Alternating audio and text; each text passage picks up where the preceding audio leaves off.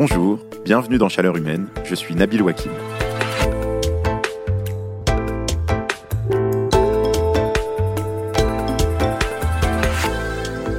Je suis né à Beyrouth, au Liban, et j'ai grandi à Lyon, dans le Rhône. Autrement dit, ma culture gastronomique, elle balance entre la rosette et le shawarma, entre le pâté en croûte et le kefta. En plus de ça, j'ai la réputation d'être quelqu'un de gourmand.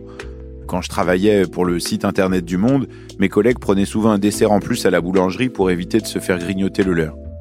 D'ailleurs, celles et ceux qui ont, merci beaucoup, la patience d'écouter les épisodes de ce podcast jusqu'au bout, ont déjà bien compris la nature de ma passion pour la nourriture. Autant dire que j'ai longtemps refusé l'idée que mon alimentation pouvait avoir un rôle quelconque dans mon bilan carbone. La dernière fois que j'ai essayé de devenir végétarien, j'ai échoué, à cause d'un taouk, une recette libanaise de poulet grillé qu'on mange avec une délicieuse crème d'ail. La fois d'avant, je m'étais promis de ne pas manger de viande pendant trois mois, trois mois seulement. Mais j'ai tenu un mois, à cause d'une tartiflette fondante qui semblait me parler directement. Je vois bien pourtant à quel point le modèle de production et de consommation de la viande pèse lourd. C'est près de 15% des émissions mondiales de gaz à effet de serre. Il faut dire que sur les 100 dernières années, tout a changé, ou presque, dans notre manière de nous nourrir. On consomme beaucoup plus de viande par repas, l'alimentation animale est produite à l'autre bout du monde, la viande, elle est transformée dans des processus industriels, etc. Pourquoi la viande est-elle responsable d'autant d'émissions de gaz à effet de serre? Comment imaginer des régimes alimentaires qui soient compatibles avec notre trajectoire climatique? Est-ce que ça veut dire qu'on doit toutes et tous devenir végétariennes et végétariens? Quel levier peut-on utiliser pour limiter l'impact de la viande sur le réchauffement? Voilà ce dont nous allons parler aujourd'hui dans Chaleur humaine. Karine Barbier est économiste et ingénieure de recherche au CNRS. Elle est spécialiste de l'impact de l'alimentation sur le climat et elle a coordonné cette année une étude passionnante qui porte un titre absolument barbare, Simulation prospective du système alimentaire et de son empreinte carbone. Mais c'est une somme de données et d'analyses qui permet d'imaginer à quoi ressembleront nos assiettes et donc un peu nos vies en 2050.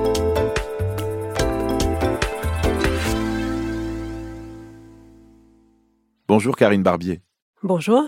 Alors, est-ce qu'on peut d'abord commencer par expliquer pourquoi ça émet autant de consommer de la viande? Finalement, qu'est-ce qui est responsable des émissions? Est-ce que c'est la production agricole, le transport? Est-ce que c'est les bovins eux-mêmes?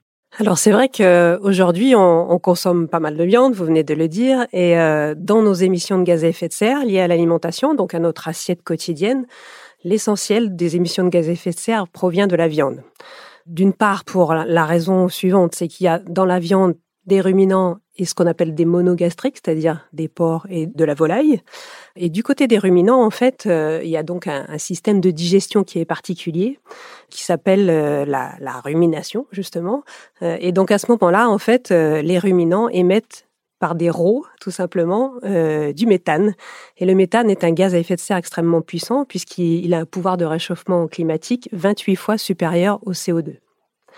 Donc cette alimentation, euh, elle est, euh, si on la replace dans, son, dans un contexte général, notre alimentation en France, si on regarde depuis la production agricole jusqu'à notre assiette, elle est à peu près 25% de nos émissions de gaz à effet de serre. Donc c'est déjà un élément tout à fait majeur. Et à l'intérieur de ces 25%, la majorité, les deux tiers à peu près, sont des émissions liées à la production agricole elle-même, si on tient compte aussi ce qu'on appelle les intrants, c'est-à-dire les engrais, euh, euh, les pesticides, tout ce dont on a besoin, y compris l'alimentation animale, pour produire cette, euh, cette alimentation, ces denrées alimentaires. Mais alors, est-ce que c'est la même chose pour tous les types de viande? Vous avez parlé un peu des différents types d'animaux qui sont élevés pour être ensuite mangés.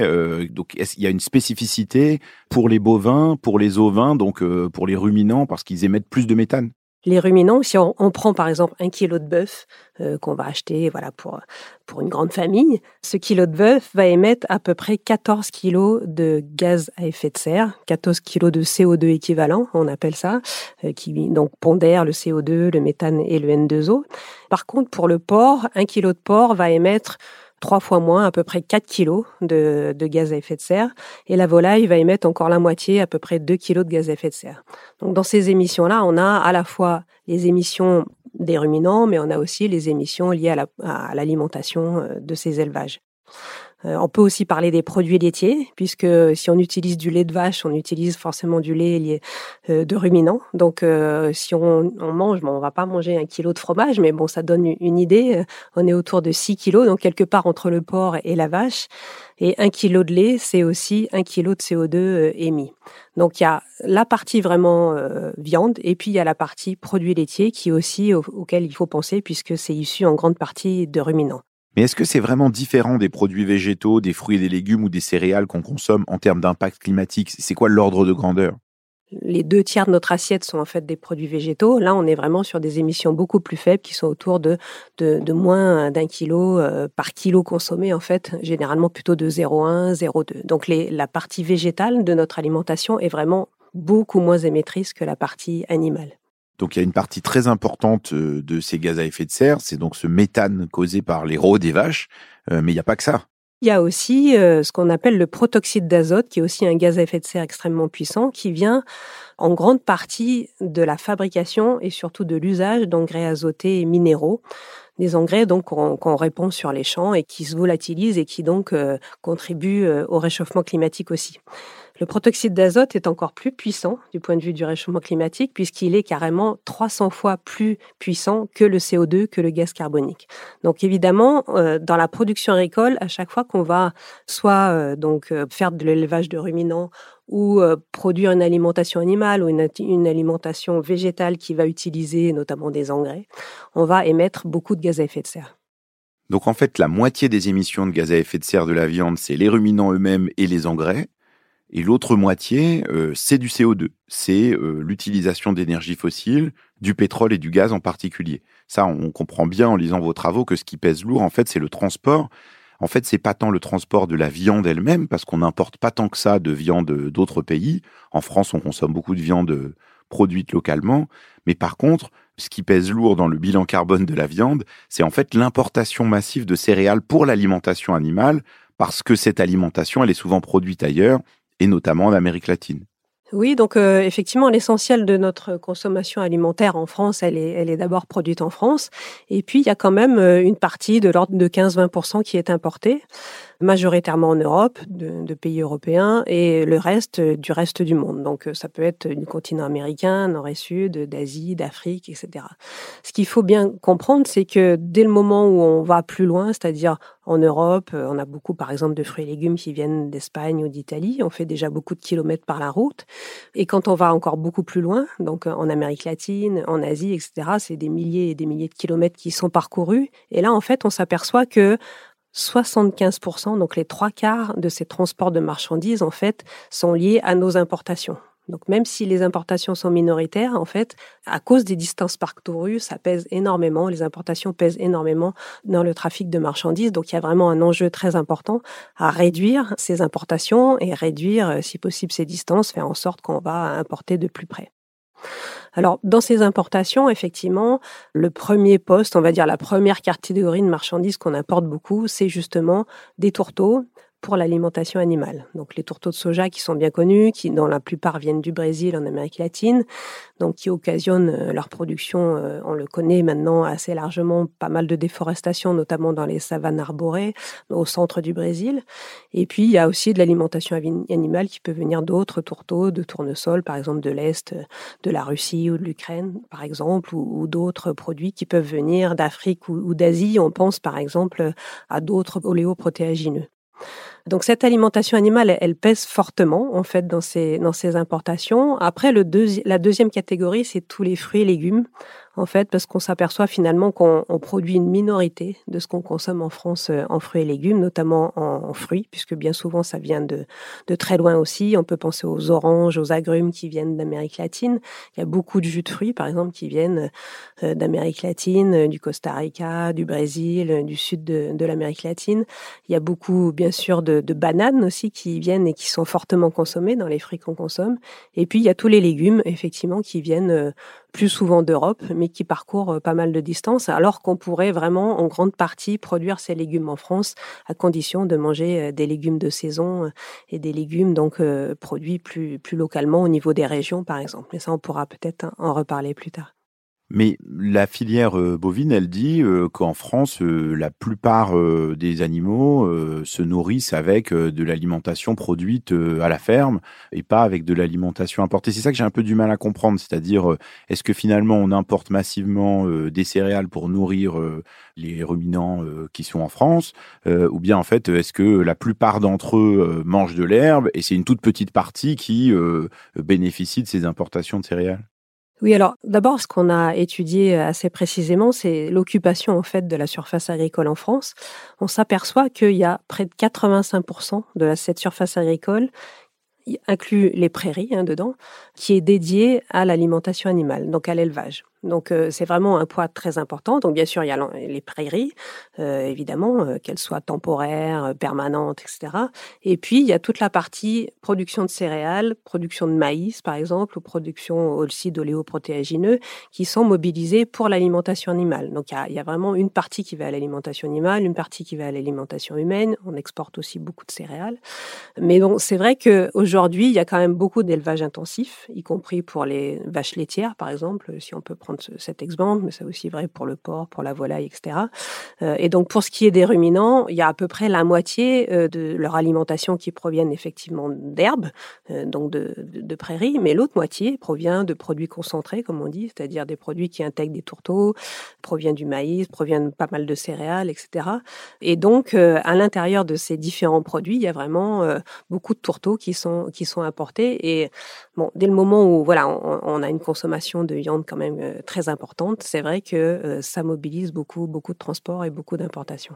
Mais si on voulait euh, diminuer l'impact carbone, euh, par exemple, des vaches élevées en France, est-ce que si elles étaient nourries sur le sol français avec prioritairement de l'herbe ou des céréales qui poussent en France, est-ce que le bilan carbone serait bien meilleur? Le bilan carbone, évidemment, dépend beaucoup des pratiques d'élevage, etc. Ce qui est vrai, c'est qu'on a tout intérêt quand même à avoir des élevages qui soient beaucoup plus herbagés.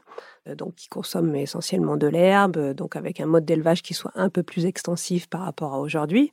Certes, ça consomme de l'espace, mais à partir du moment où on a des prairies permanentes qui sont là, qu'on veut préserver, euh, des prairies d'alpage, etc., c'est vrai aussi pour les ovins ou les caprins, donc les, moutons ou les chèvres, on a tout intérêt là à faire cet élevage-là.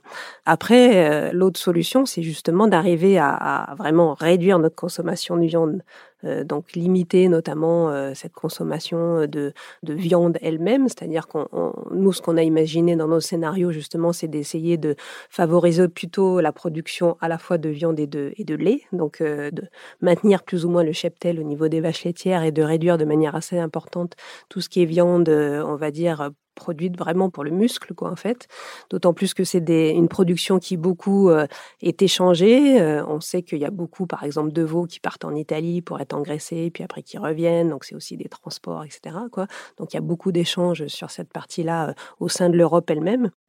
Les deux leviers vraiment essentiels, c'est d'une part réduire très fortement notre consommation, donc réduire par 3, par 4. Hein, ça veut dire vraiment espacer notre consommation, manger des plus petites portions, euh, en faire plutôt des repas de fête ou des repas de week-end plutôt qu'une consommation quotidienne, en fait.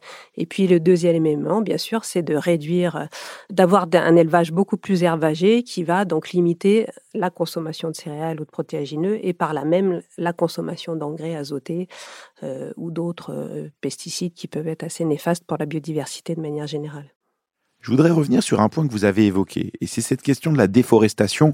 On en avait parlé déjà ici avec la primatologue Sabrina Krief quand on parlait de la biodiversité. En fait, euh, dans ce que vous décrivez, on a l'impression que c'est un peu perdant-perdant sur le plan climatique. Non seulement euh, il faut beaucoup d'énergie fossile, du pétrole pour transporter euh, ce qui est produit très loin, mais en plus, pour produire cette alimentation animale, on coupe de la forêt et donc des arbres qui stockent du carbone. Oui, tout à fait. Dans les émissions dont j'ai parlé tout à l'heure, euh, la déforestation n'est pas comprise. Euh, c'est vrai que la déforestation, euh, comme le dit le GIEC, pèse assez lourdement hein, dans les émissions de gaz à effet de serre mondial, plus à peu près 15% de, de, nos émissions au niveau mondial. Donc le fait de détruire des forêts, ça peut être aussi des savanes, bon, c'est des espaces naturels de manière générale. Donc en France, on, on, importe assez peu finalement de viande directement d'Amérique latine, par exemple, ou de zones tropicales, mais on importe par contre beaucoup beaucoup euh, effectivement du soja, des tourteaux de soja, comme je disais tout à l'heure. Donc c'est des zones au Brésil comme le Mato Grosso qui sont plutôt des savanes Euh, donc c'est pas l'image de la forêt tropicale luxuriante, etc. Quoi, c'est des savanes qui ont été d'abord effectivement euh, souvent brûlées, euh, détruites, où on met d'abord du bétail et ce bétail va plutôt à la consommation en Amérique latine ou en Afrique ou en Amérique du Nord. Et par contre, dans un deuxième temps, une fois que le bétail a à, peu près brouté tout ce qu'il y avait à brouter, là derrière, on va mettre des plantations de soja, par exemple, ou des choses comme ça. Quoi. Donc ça, c'est effectivement un impact qui est très fort aussi sur les, les, émissions de gaz à effet de serre et qui peut bien sûr alourdir largement le bilan carbone.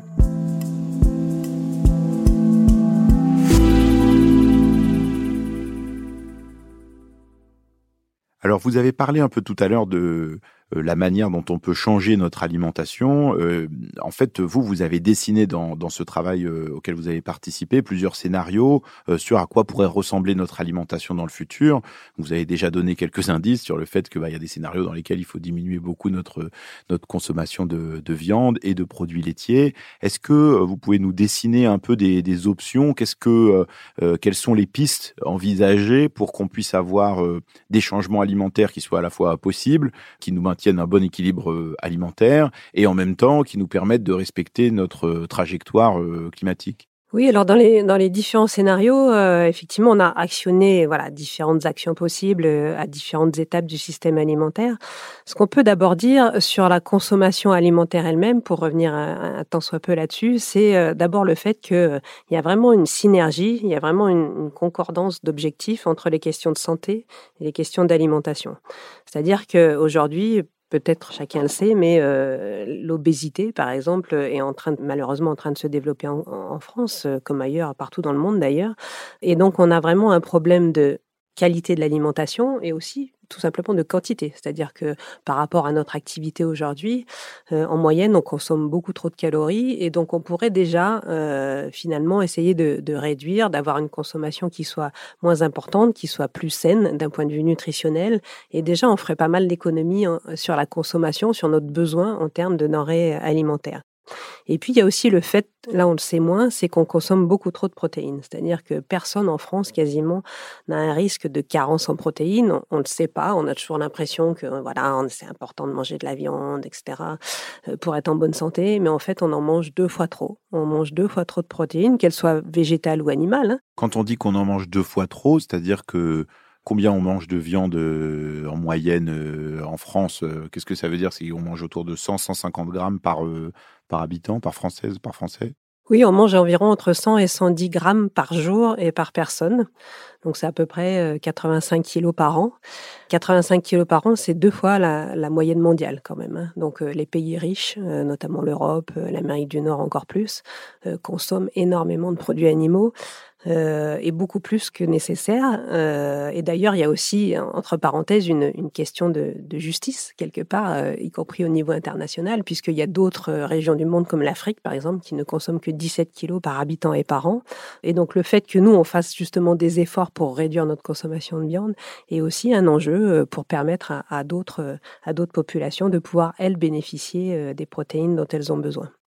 Donc quelque part, ça c'est un peu le la brique de base peut-être pour euh, n'importe quel scénario euh, d'alimentation qui prendra en compte la question climatique, c'est de dire bon bah en fait il faut diminuer euh, cette consommation de viande et ensuite il y a peut-être des leviers qui sont différents sur de combien on diminue, par quoi on remplace, etc. Oui, tout à fait. Donc, si on, on diminue, bon, de toute façon de manière importante, il faut ensuite, bien sûr, essayer de privilégier donc les viandes qui sont moins émettrices de gaz à effet de serre. Donc, on en parlait tout à l'heure, le porc, la volaille notamment. Ça, c'est plutôt la tendance actuelle. D'ailleurs, la volaille prend de, de plus en plus d'importance. Euh, faut réduire les produits laitiers et puis surtout, faut substituer après euh, ces protéines animales par des protéines végétales. Aujourd'hui, on consomme effectivement deux tiers de protéines animales et un tiers de protéines végétales. Et donc, on pourrait au moins inverser ça, vraiment faire en sorte que les protéines végétales soient plus, plus importantes, qu'on retrouve dans tous les aliments. On le retrouve dans les céréales et notamment, bien sûr, aussi dans les légumineuses qui sont bien connues. Donc, euh, augmenter notre consommation voilà, de lentilles, de pois cassés, de haricots. Mais sur ce point-là, le, le, la discussion, elle devient souvent difficile parce qu'il y a un certain nombre de gens qui disent oui, mais euh, euh, on peut pas euh, se nourrir simplement avec des graines, euh, on a toujours eu besoin de viande. C'est la même chose sur les produits laitiers dont on considère qu'ils sont très importants pour la croissance croissance des enfants. Et puis, même les autorités sanitaires, pendant longtemps, recommandaient de manger de la viande, de consommer des produits laitiers. Est-ce que là, il n'y a pas une contradiction entre les représentations qu'on a de nos besoins et cette trajectoire climatique de l'alimentation? Oui, tout à fait. C'est vrai que c'est, je pense, des a priori, en tout cas des l'impression qu'on a ce sentiment d'avoir vraiment besoin de viande. Je pense qu'il y, y a, beaucoup de, de, choses qui sont liées à, à, l'idée que la viande est associée aussi à, à, la force, à la puissance, à la masculinité. Donc les hommes doivent manger de la viande. D'ailleurs, ils en mangent beaucoup plus que les femmes. Donc il y a beaucoup d'idées reçues en fait sur cette question-là. Donc il y a vraiment une, une, méconnaissance en fait de ces questions-là. Et pourtant, euh, voilà, aujourd'hui, il y a des recommandations nutritionnelles qui vont vraiment vers euh, l'idée justement de, consommer moins de viande, de consommer plus de légumineuses. Il y a des recommandations aujourd'hui qui sont, qui sont faites. Il y a aussi l'idée qu'il faut pouvoir accompagner en fait la production agricole, donc les éleveurs en fait qui sont, qui sont derrière cette production animale pour faire en sorte que la transition se fasse la mieux possible en fait. Et d'ailleurs, je veux bien là-dessus euh, que vous reveniez sur ce point que vous avez évoqué, c'est sur les différences de consommation euh, homme-femme de la viande. Euh, est-ce qu'on sait aussi, peut-être dans différentes catégories de la population, qui consomme plus de viande Parce que cette moyenne de, de 110 grammes par personne et par jour, comme toujours, les moyennes, c'est un peu trompeur. Alors c'est vrai que cette moyenne de, de 110 grammes par personne et par jour, elle est vraiment, elle peut être extrêmement différenciée. C'est-à-dire que si on regarde par des tranches de 10, 10% de la population. Donc les, 10% qui consomment le moins de viande consomment autour de, 20 ou 30 grammes par jour. Euh, et les 10% qui consomment le plus consomment euh, plus de 200 grammes par jour hein, de viande. Quand on regarde donc la composition de ces déciles de consommation de viande, euh, on s'aperçoit que c'est bien sûr d'abord les femmes qui consomment le moins. Et puis, euh, il y a aussi le niveau d'éducation qui joue pas mal. C'est-à-dire que les personnes qui ont un, certain niveau d'éducation, un certain capital culturel, consomment moins de viande parce que probablement ils ont l'information qu'elle n'est pas complètement nécessaire à, une bonne alimentation. Le revenu joue un peu parce que c'est corrélé, bien sûr, au niveau d'éducation, en partie. Euh, mais le revenu ne joue pas tant que ça, c'est-à-dire qu'on retrouve des consommations de viande assez importantes dans tous les milieux sociaux et elles peuvent être très importante. Et pourtant, les, les, prix, bien sûr, jouent beaucoup parce que, évidemment, la consommation de viande, c'est relativement cher. Donc, euh, on peut justement vraiment alléger son panier euh, en diminuant euh, ses achats de viande. Mais c'est vrai que ça reste une habitude culturelle de, de considérer que c'est très important, qu'il en faut tous les jours, presque à tous les repas, alors que c'est vraiment faux d'un point de vue nutritionnel.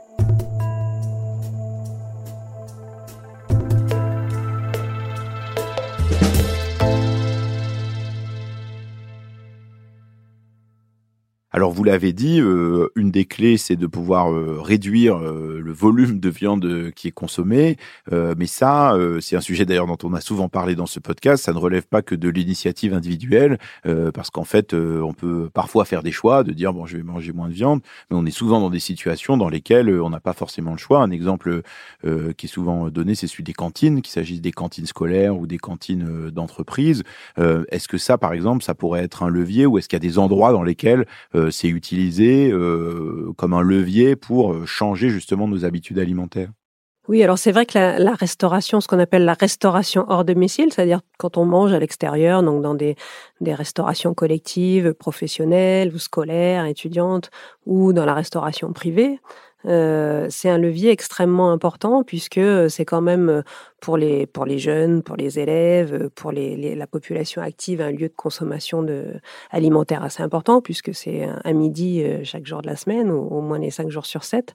Et donc, c'est vrai que là, l'offre, elle est extrêmement importante. C'est-à-dire que dès le moment où on n'a pas la possibilité de, de, prendre un menu végétarien ou de pouvoir euh, choisir sa portion de viande ou de, de, fromage, etc., où tout est déterminé à la France, on, va choisir entre euh, une proposition de grillade, une proposition de viande en sauce, une proposition de poisson, etc., et que finalement on n'a pas tellement choix, c'est vrai que là, euh, on est contraint et ça fait partie de manière importante à, notre consommation et, à nos habitudes alimentaires. Donc si on veut vraiment modifier ces habitudes alimentaires, euh, la puissance publique, et c'est vrai que les collectivités locales s'en saisissent hein, maintenant de plus en plus, euh, doivent vraiment faire en sorte, d'une part, dans la réglementation, de permettre à ce qu'il répertorier des repas végétariens systématiquement chaque jour dans toutes ces restaurations collectives et vraiment le, valoriser le plus possible. Alors, par exemple, il y, a une idée qui est parfois utilisée qui est de dire, ben, ce plat, on va l'appeler le plat éco-citoyen, c'est-à-dire qu'on n'est pas forcément sur un, plat végétarien total, ça peut être un plat végétarien ou ça peut être un plat avec une, consommation de viande moins importante, où finalement le cœur de l'assiette, c'est euh, des légumes, c'est des légumineuses, c'est des céréales, et puis la viande arrive finalement en accompagnement. Euh, donc on, diminue les portions, c'est important. Euh, et donc dans les restaurations collectives, on peut vraiment imaginer d'avoir ce choix systématique et de valoriser aussi euh, cette consommation-là en disant voilà, c'est une manière de de préserver la planète, de préserver, euh, de lutter contre la déforestation dont on parlait tout, à l'heure, de, de lutter contre ou pour le bien-être animal qui est très sensible notamment dans la jeunesse, dans les lycées, dans les écoles, etc. Enfin, oui, mais il suffit pas euh, simplement de proposer des plats avec peu de viande ou pas de viande. Il faut aussi que les gens les choisissent et aient envie de les choisir. Et ça, ça demande de gros changements dans la manière dont les choses sont préparées, présentées. Alors bien sûr, pour y arriver, il faut d'abord permettre au niveau de la réglementation de le faire systématiquement, ce qui n'est pas encore complètement le cas dans, les écoles notamment.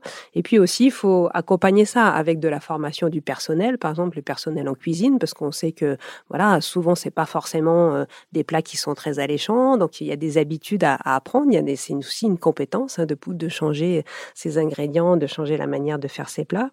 Et puis il y a aussi, euh, je pense, dans ces dans ces collectivité locale l'idée qu'il faut toujours faire à moins cher. Donc aujourd'hui, les, cantines, notamment euh, publiques, hein, sont soumises à, la réglementation sur les marchés publics et systématiquement, ce qui doit être priorisé, réglementairement, c'est le moins disant, c'est-à-dire euh, le prestataire ou les, les, fournisseurs qui vont être les moins chers. Et aujourd'hui, en fait, une cantine scolaire ou une municipalité, quand elle veut avoir des produits locaux, par exemple, elle est obligée de contourner la loi pour pouvoir favoriser des producteurs euh, de proximité, etc. Et ça, évidemment, c'est vraiment le rôle euh, des pouvoirs publics de modifier ces réglementations pour faire en sorte que vraiment ça rentre dans les mœurs. Mais est-ce que cette question dont on parle là pour les cantines, elle se pose pas en fait pour la restauration en général? Après tout, quand on va au resto, c'est souvent pour manger de la viande et c'est aussi un endroit où on ne se pose pas forcément la question des portions dont vous parlez. Oui, tout à fait. Donc là, on est vraiment sur des, des habitudes en fait qui, qui se modifient très rarement. Euh, les chefs cuistots vont nous dire ah, mais les gens ils préfèrent ça, donc on va leur donner ça. Et puis euh, voilà, donc on, est vraiment sur des routines en fait avec une grande difficulté à la fois par méconnaissance euh, voilà de la manière de cuisiner autrement et puis par le fait voilà qu'on va pas changer sa carte parce qu'elle est là et parce qu'on a nos fournisseurs, etc. Quoi. donc là aussi en fait, je pense qu'il faut avoir vraiment une politique ainsi des pouvoirs publics pour euh, obliger, hein, pour contraindre, pour en tout cas inciter euh, euh, toute cette offre commerciale privée à aussi évoluer et faire en sorte qu'il y ait vraiment des possibilités beaucoup plus vastes. Alors ça se développe voilà dans les centres urbains, dans Paris intramuros, on va certainement avoir beaucoup plus de choix sur la restauration privée, mais dès qu'on passe le périphérique ou dès qu'on va en province, c'est beaucoup plus difficile de trouver de trouver ce type de restaurant. Vous avez évoqué tout à l'heure le fait que certaines collectivités, par exemple, essayent de se fournir localement. Euh, il y a quelques semaines, dans ce studio, il y avait la climatologue Valérie Masson-Delmotte et elle, elle disait, oui, il y a souvent aussi des idées reçues sur la consommation de viande parce qu'on pense toujours que quand on va euh, consommer de la viande produite à côté de chez soi, bah, c'est de la viande euh, qui a beaucoup moins d'impact carbone. Mais en fait, si je suis le raisonnement que vous suiviez tout à l'heure sur la question de l'alimentation animale, sur le méthane, etc., en fait, c'est pas forcément vrai.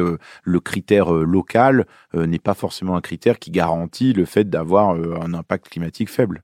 Tout à fait, bien sûr, puisque ces, élevages locaux peuvent être aussi des élevages industriels, peuvent s'approvisionner avec une alimentation animale très lointaine, etc. Donc euh, c'est vrai que si on est voilà sur des modes de production qui sont vraiment à grande échelle, de l'élevage industriel, on va forcément avoir euh, une empreinte carbone très très importante. Et, quand on parle par exemple de l'agriculture biologique et de l'élevage en bio, est-ce que de la viande bio, ça a un meilleur impact carbone que on, imagine que c'est mieux parce que euh, ça préserve la biodiversité, euh, ça utilise euh, quasiment pas de pesticides. Enfin voilà, donc il y a des critères qui sont mieux disants de toute façon, mais purement, j'allais dire entre guillemets, d'un point de vue climatique, est-ce que c'est mieux que de la viande non bio? Il y a un élément positif. Il y a, des émissions qui sont euh, effectivement inférieures puisqu'on va considérer que l'alimentation animale, effectivement, va pas utiliser de pesticides, mais surtout va pas utiliser non plus d'engrais euh, azotés, minéraux. Donc, euh, on va vraiment être sur des, pratiques agricoles qui sont beaucoup moins intensives et donc moins émettrices de gaz à effet de serre. Ceci dit, par contre, le bio en général va consommer un peu plus de terre, puisque en l'occurrence, voilà, la production de viande ou la production de lait va être un peu plus lente, les rendements sont un peu moins élevés, euh, et donc on va, du point de vue de, de l'occupation du sol, on va avoir une occupation un peu plus importante, donc quelque part euh, des émissions qui sont liées à, à la surface agricole qu'on va mobiliser. Donc l'un dans l'autre, c'est assez similaire en fait du point de vue simplement de ce critère agriculture biologique par rapport à, à une agriculture conventionnelle en ce qui concerne euh, l'élevage. Les bénéfices sont vraiment sur la question de la biodiversité ou la question des engrais. Mais euh, par contre, plus généralement, et d'ailleurs la question pourrait se poser pour euh, la viande, mais aussi plus globalement pour l'alimentation, je comprends de ce que vous dites qu'il y a un intérêt très fort quand même à relocaliser la production, c'est-à-dire le plus de production on a proche, qu'il s'agisse de viande ou euh, de fruits et légumes, le plus on évite d'importation. Et donc ça, de toute façon, d'un point de vue carbone, c'est mieux. Oui, bien sûr. La, première chose, c'est évidemment de produire, euh, si possible, dans la région, ou au moins avoir un, approvisionnement euh, en France, on va dire à moins de 500, à moins de 1000 kilomètres. à chaque fois, on va forcément éviter des transports de manière très importante. Je disais tout à l'heure, euh, les trois quarts des transports de marchandises sont faits par des produits importés, parce que non seulement on va avoir le trafic routier en France, mais à ce trafic routier va s'ajouter du trafic maritime, du trafic aérien, du trafic routier à l'intérieur du pays d'origine. Donc par exemple pour transporter les céréales jusqu'au port, euh, qui va ensuite euh, partir par bateau, etc. Donc vraiment, plus on augmente les distances, plus on émet. là, en l'occurrence des énergies fossiles, donc du fuel lourd, notamment dans les dans les navires, dans les bateaux ou du kérosène dans les avions, puisqu'il y a quand même beaucoup de poissons, par exemple, ou des fruits et légumes, on ne le sait pas, mais qui, sont transportés par avion. Euh, et là, bien sûr, c'est pire que tout, hein, parce que les émissions de, l'avion, c'est dix fois euh, les émissions du transport, du transport routier. Et donc là, vraiment, on a, on a vraiment tout intérêt finalement à contraindre un peu ce commerce international qui, qui est en permanence en augmentation euh, et faire le choix finalement à la fois de, de réduire nos exportations, puisqu'on exporte quand même, je disais, euh, pas mal de céréales, on exporte d'autres produits. Et donc finalement, on pourrait très bien finalement utiliser notre surface agricole et tourner cette production nationale vers la consommation française, de, la population française, donc vers le marché intérieur. Donc contraindre le plus possible finalement euh, ces, ces échanges, essayer de les diminuer c'est vrai pour les produits bruts, mais c'est vrai aussi pour les produits transformés. Le marché européen est un marché donc euh, de libre échange et on transporte énormément de produits transformés, euh, euh, des biscuits, euh, des pots de yaourt, euh, des conserves, enfin, des boîtes dans, dans, tout genre à l'intérieur de l'Europe, en fait. Et donc, on va importer certains produits, on va, on va exporter presque des produits similaires. On a regardé tout ça dans notre étude et on peut vraiment aussi réduire de manière importante les trafics intra-européens parce que finalement, il y a énormément de choses qui sont voilà échangées simplement parce qu'il va y avoir quelques centimes de moins à importer celui-là plutôt que prendre la production locale, quoi, en fait. Mais donc ça, est-ce que c'est un mécanisme d'interdiction ou est-ce que c'est un mécanisme de type une taxe carbone dans laquelle on va, ça va coûter plus cher finalement de faire ces allers-retours? Parce que si les gens font ça, c'est pas parce qu'ils en ont envie, c'est parce que, comme vous le disiez, ça leur coûte moins cher. Donc, euh, si l'idée c'est de faire en sorte que ça coûte plus cher d'utiliser des énergies fossiles, ça veut dire aussi qu'une partie de cette consommation aussi pour le consommateur final sera plus chère à la fin. Si on prend les transports, d'abord pour commencer, euh, la manière de réduire cette demande de transport, évidemment, c'est faire en sorte que le transport soit un peu plus cher. C'est-à-dire que finalement, les dégâts euh, causés euh, par ces transports puissent être internalisé, comme on le dit en économie, c'est-à-dire que quelque part ça coûte euh, et que ça surenchérit le prix du transport. Alors déjà aujourd'hui, on a une hausse des énergies qui sont qui est assez importante et donc on peut penser que les transports euh, de manière durable vont être plus chers à cause du prix des carburants, mais probablement c'est pas suffisant parce que le prix des carburants dans un dans le coût global du transport il est pas si élevé que ça. euh, le premier poste dans ce coût du transport, c'est la main-d'œuvre en fait. Donc, c'est les chauffeurs routiers. Et donc, euh, il y a un autre élément qui est très important, c'est aussi de faire évoluer la réglementation du travail dans les transports, puisqu'on sait que souvent, c'est des gens qui travaillent énormément, avec des conditions de travail difficiles, avec des salaires de misère. Et donc, bon, je parle même pas des transporteurs maritimes, des, des gens qui travaillent dans le transport maritime ou des choses comme ça, qui sont vraiment des gens qui, qui sont vraiment sous-payés. Et, euh, et, donc, si on, faisait une réglementation beaucoup plus euh, contrôlée, enfin beaucoup plus euh, favorable aux, gens qui travaillent dans ce secteur, au moins au niveau européen, on pourrait avoir effectivement un, coût du transport qui augmente et on pourrait justement quelque part internaliser les impacts environnementaux de ce transport et faire en sorte que du coup, ben les, chargeurs, comme on dit, c'est-à-dire ceux qui commandent la demande de transport, réfléchissent à leur manière de s'organiser pour limiter ce transport. Et sur le coût de l'alimentation elle-même? D'abord, il y, y a, cette idée que euh, quand même, si on mange moins de viande, si on mange des produits de saison, c'est-à-dire qu'en hiver, on va manger euh, plutôt des carottes, des poireaux, euh, des courges, tout ce qui est disponible en hiver plutôt que des tomates qu'on qu'on aura chauffées dans une serre et, et, fait pousser dans une serre, ou des concombres, ou des, ou des fruits qu'on va importer de très loin. A priori, le, le panier est moins élevé. Après, euh, effectivement, on peut penser que si on, peut probablement aussi considérer que l'alimentation c'est un bien essentiel et que peut-être il est il est pas à sa juste valeur quoi par exemple que peut-être l'alimentation dans le poste budgétaire des ménages ça peut être quelque chose qui est plus élevé et que à l'inverse le logement euh, les prix des loyers aujourd'hui qui sont exorbitants bah peut-être qu'on pourrait les contraindre un peu plus avoir des politiques qui fassent en sorte que euh, y a un rééquilibrage en fait entre nos dépenses de logement et nos dépenses alimentaires. Alors, euh, je voudrais revenir un, petit peu sur la viande, parce que tout à l'heure, vous avez parlé notamment de cette histoire de réduire les portions.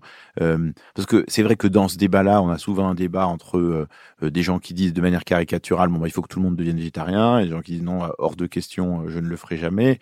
Quelque part, dans ce que vous dessinez, il y a une voie intermédiaire qui dit il faut qu'on réduise collectivement notre consommation de viande, et ça, ça passe par le fait d'en consommer moins, pas forcément d'arrêter euh, le point, le point d'arrivée euh, pour arriver à la neutralité carbone, c'est pas forcément euh, tout le monde arrête de consommer de la viande.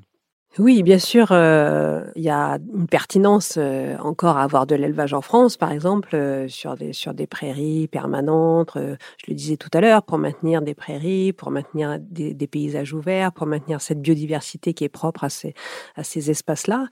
Et il y a aussi une question, bien sûr, sociale, une question de, revenus pour, pour les éleveurs, de sorte à ce que voilà, ils soient, ils soient accompagnés dans cette évolution. Ça veut dire aussi faire évoluer justement les, euh, les pratiques euh, d'élevage et aller plus vers de la polyculture, c'est déjà un peu le cas, mais faire en sorte que les revenus justement de ces, de ces éleveurs, de ces agriculteurs soient plus diversifiés euh, et ne soient pas concentrés que sur la production de lait, par exemple, qui est en grande difficulté, ne serait-ce qu'à cause de la concurrence internationale, par exemple. Euh, et donc il y a vraiment des, voilà, une, réflexion à mener d'abord sur la manière de produire, les, lieux de production, là où ils sont le plus pertinents. Euh, et puis, bien sûr, il y a cette idée que, euh, bon, par ailleurs, on a, on a quand même besoin on va dire, euh, c'est pas indispensable, mais la viande, les produits laitiers, effectivement, pour les enfants qui sont en croissance, c'est nécessaire et, et, plutôt souhaitable. Euh, il y a aussi un certain nombre de vitamines qui sont plus facilement assimilables et disponibles dans la consommation de viande, par exemple. Donc euh, l'idée, bien sûr, c'est pas de, de, réduire totalement, mais par rapport à ce qu'on mange aujourd'hui, il y a vraiment un, un, une bifurcation très importante à faire, euh, qui n'est pas voilà juste cosmétique en disant voilà on, laisse baisser tout doucement de 5%, 10%. Non, il faut vraiment une baisse extrêmement importante si on veut justement respecter notre engagement qui est d'arriver vers la neutralité carbone en 2050, donc zéro émission nette pour la France en 2050.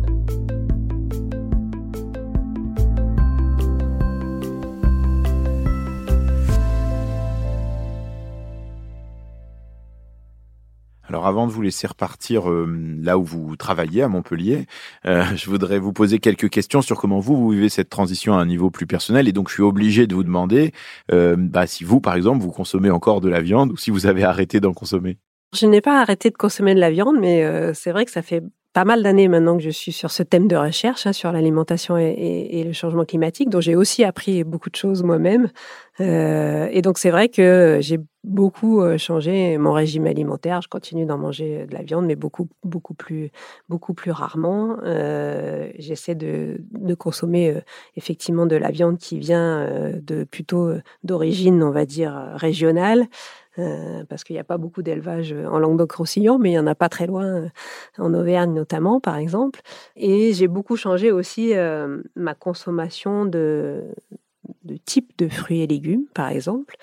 Quand j'ai appris euh, les quantités, les, millions de tonnes, euh, notamment d'oranges ou de jus d'orange qui venaient euh, sous forme fraîche ou sous forme concentrée du Brésil, je me suis dit là, il y a quand même un souci. Et donc voilà, on peut substituer ça par, par du jus de fruits, du jus de pomme, des, fruits tempérés, des jus d'abricot, etc. Donc on, baisse les quantités pour que ça coûte pas trop cher. Et puis en même temps, on en profite. Et, je pense que là, vraiment, il y a, y a, beaucoup de possibilités pour, pour faire évoluer notre consommation de ce point de vue-là. Et c'est vrai que j'ai pas mal changé. J'ai réduit ma consommation de café aussi, euh, par exemple.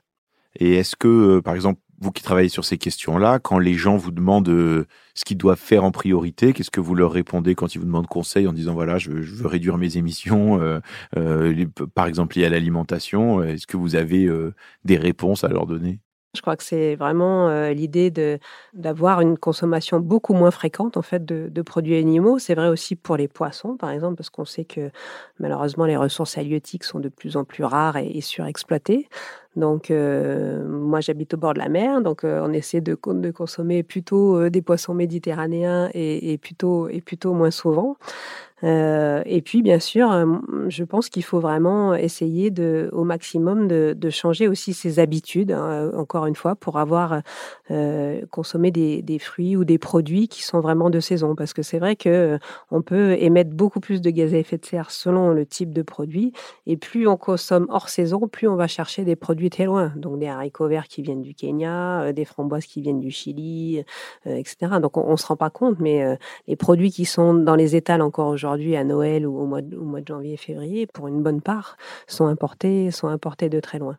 Et alors, euh, sur la question du transport, est-ce que vous, euh, par exemple, vous prenez encore l'avion?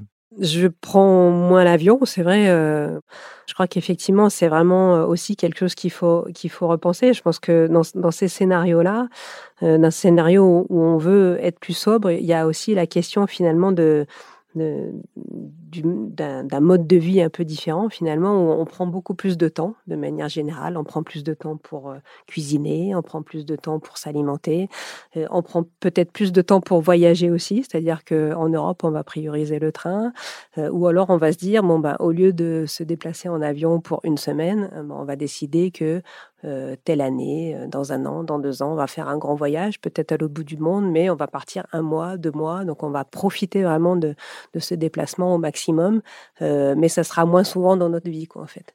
Donc cette question du temps, par exemple, et de la manière dont on, profite, en fait, de, tout ce qui nous entoure, peut être vraiment quelque chose aussi qui soit vraiment agréable et, désirable. Est-ce que vous, il y a un comportement qui vous semble vraiment inacceptable dont vous dites ça vraiment, ça devrait être interdit, euh, quelque chose qui d'un point de vue euh, climatique, alimentaire, vous fait dresser les cheveux sur la tête et vous dites ça vraiment, j'en ai marre, ça devrait plus exister j'ai une image, je parlais euh, notamment des étals, des étals de Noël. si vous faites attention dans, les, dans l'étal de votre supermarché, peut-être vous allez trouver des petites barquettes en plastique dans lesquelles il y a des fleurs. Euh, et ces fleurs, généralement, elles viennent de l'autre bout du monde. Elles peuvent venir d'Afrique du Sud, elles peuvent venir d'Amérique latine. Et donc, on, se retrouve à euh, finalement proposer euh, quelques fleurs pour qui sont comestibles, hein, qui vont décorer une assiette, qui vont se retrouver dans une plaquette, dans une barquette plastique, donc où il y a trois fois plus de plastique que de fleurs en fait. Et on trouve ça au milieu des carottes, des poireaux ou, des courges dont je parlais tout à l'heure. Et là, pour le coup, moi, je pense que ça, c'est totalement inacceptable. A quelque chose qu'on devrait interdire, peut-être sur, le, sur les étals de, nos supermarchés, ce serait probablement ça. Merci Karine Barbier. Merci à vous.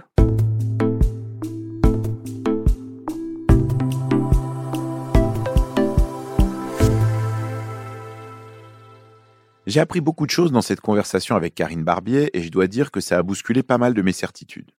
La première chose que je retiens, c'est évidemment le poids massif des émissions de gaz à effet de serre de la viande et en particulier la différence entre le bœuf et le reste. Un kilo de bœuf, ça émet trois fois plus que le porc, sept fois plus que le poulet.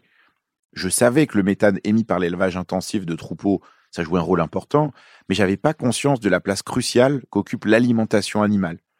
Le soja cultivé au Brésil pour nourrir des vaches en France, c'est la double peine climatique. On émet du CO2 à cause du transport en camion et en bateau, et en plus, on détruit des forêts et des savanes qui stockent du carbone, ce qui accentue le changement climatique. Je dois dire que le deuxième point, je n'y avais jamais vraiment réfléchi, euh, c'est la question des produits laitiers. Il se trouve que c'est une énorme part de mon alimentation, du yaourt grec à la fourme d'Ambert. Et c'est finalement assez logique. Si l'élevage intensif provoque autant d'émissions, alors l'industrie laitière est aussi concernée. Je retiens ce chiffre donné par Karine Barbier. Un kilo de fromage, ça émet trois fois plus qu'un kilo de poulet. Le troisième aspect, et au fond c'est ça le plus important, c'est qu'il y a une voie possible, réaliste, pour réduire massivement les émissions de l'alimentation. Manger moins de viande, relocaliser la production agricole, manger des fruits et légumes de saison. Et il se trouve que cette recette-là, c'est aussi celle qui est recommandée pour être en meilleure santé. Ça me fait penser à ce que disait l'une des premières invitées de Chaleur Humaine, l'économiste Céline Guivarch, sur les co-bénéfices de l'action climatique. Arrêter les voitures à essence, c'est bon pour le climat, mais c'est aussi bon pour nos poumons et ceux de nos enfants. Manger moins de viande, c'est bon pour le climat, mais c'est aussi bon pour notre santé, et peut-être même un peu mieux pour mon tour de taille. Là où je trouve que c'est difficile, c'est que le débat sur ces questions, il est souvent caricatural. D'un côté, il y aurait des véganes qui veulent tout interdire, et de l'autre, des viandards qui ne voudraient rien changer. Là aussi, je crois qu'il y a une voie intermédiaire. On peut diminuer fortement la consommation de viande, ça ne veut pas dire arrêter toute la filière. On peut proposer des alternatives végétariennes et des plats moins garnis en viande dans les cantines, ça ne veut pas dire qu'on va affamer les enfants. Mais comment mener cette bataille culturelle de manière apaisée et sans provoquer une immédiate levée de bouclier? La viande, ça touche tellement à nos imaginaires, nos références culturelles, nos moments familiaux, c'est pas facile de changer tout ça du jour au lendemain. D'ailleurs, euh, si vous avez envie, je vous propose d'en faire un sujet de discussion de nos repas de fin d'année, en famille ou avec nos proches, et vous me direz en janvier ce que ça a donné, en m'écrivant à l'adresse chaleurhumaine.fr. Et puis en disant tout cela, je me rends bien compte que le sujet de l'alimentation, c'est une porte d'entrée sur de nombreuses autres questions. Celle du système agricole, de la politique agricole commune, celle de l'emploi dans ce secteur qui est crucial pour la transition, de la souveraineté alimentaire, sans compter le sujet totalement absent de cette discussion, euh, celui de la souffrance animale. Promis, c'est promis, on aura d'autres occasions de parler de tous ces sujets ici, dans la future saison 3 de Chaleur Humaine.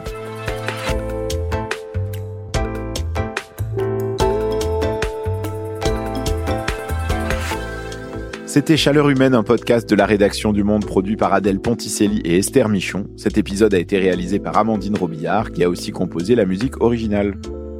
Cet épisode est le dernier de la saison 2 de Chaleur Humaine. Merci à toutes et tous de votre fidélité et de votre écoute. Le podcast reviendra en mars avec de nouveaux épisodes et chose nouvelle, au moins un enregistrement en public dans les locaux du Monde à Paris, près de la gare d'Austerlitz, pour que nous puissions nous rencontrer.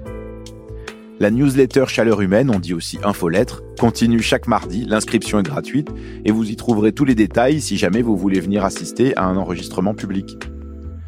En attendant, je vous encourage à continuer à m'écrire à l'adresse chaleurhumaine.lemonde.fr. L'arrêt du podcast va me permettre enfin de répondre à vos messages et d'apprendre à cuisiner des portions moins importantes. Je vous souhaite aussi d'excellentes fêtes de fin d'année et de bons débats sur la viande, la voiture électrique ou les éoliennes en famille.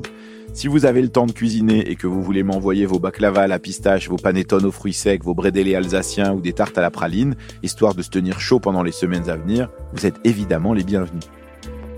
Si cet épisode vous a plu, vous pouvez faire trois choses. Vous abonner dans votre application de podcast favorite, ajouter un commentaire ou une étoile et le partager avec quelqu'un qui sera intéressé. Merci mille fois de votre fidélité. Chaleur humaine revient en mars 2023. Merci de vos centaines de milliers d'écoutes, de vos contributions, de vos critiques et de vos questions.